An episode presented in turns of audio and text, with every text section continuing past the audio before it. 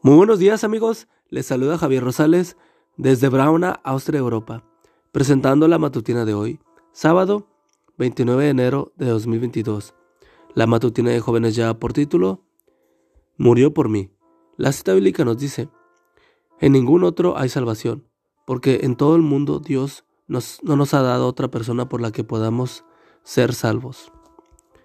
Hechos 4:12 Hace poco leí que durante la guerra civil, estadounidense, un agricultor llamado John Blake fue reclutado como soldado para ir a Hall, frente a la batalla. Cuando le notificaron la decisión, se fue a casa profundamente preocupado por no tener, por tener que dejar a su familia, pues su esposa había muerto y no tenía quien cuidara a sus niños durante su ausencia. El día antes de partir, Charlie Durham, su vecino, fue a visitarlo. Blake, dijo, He estado pensando, su familia necesita aquí en casa, así que decidió tomar su lugar.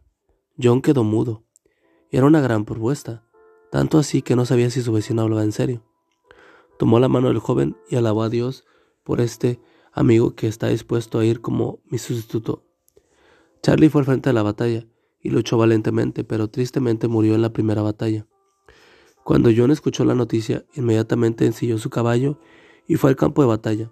Después de buscar por un tiempo encontró el cuerpo de su amigo. Arregló todo lo que arregló para que fuera enterrado en el cementerio del pueblo y preparó una lápida de mármol donde esculpió una inscripción con sus propias manos. Murió por mí. Creo que John Blade entendió el mensaje de la Biblia. Cristo murió por nosotros. La muerte de Cristo lo califica para ser el único Salvador. Nadie más puede salvarnos. No hay otro nombre bajo el cielo en el que podamos hallar salvación. Elena de Guay escribe, debe haber un poder que obre en el interior, una vida nueva de lo alto, antes de que el hombre pueda convertirse del pecado a la santidad. Ese poder es Cristo.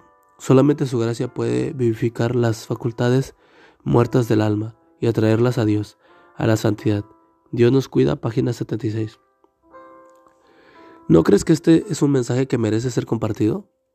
La Global Survey on Religion and Atheism, encuesta global sobre religión y ateísmo publicada en 2012, revela que el ateísmo está aumentando y la religiosidad está disminuyendo entre la población mundial. La encuesta muestra que a nivel mundial un 13% de las personas encuestadas se consideran ateos, un 23% como no religiosos y un 59% se identifican como religiosos. Hoy más que nunca, nuestro mundo necesita escuchar las buenas noticias del amor de Jesús y la salvación que encontramos en Él. ¿Te gustaría decirles a otros que Cristo murió por ti? Y amigo y amiga, recuerda que Cristo viene pronto y debemos prepararnos y debemos ayudar a otros también para que se preparen, porque recuerda que el cielo no será el mismo si tú no estás allí.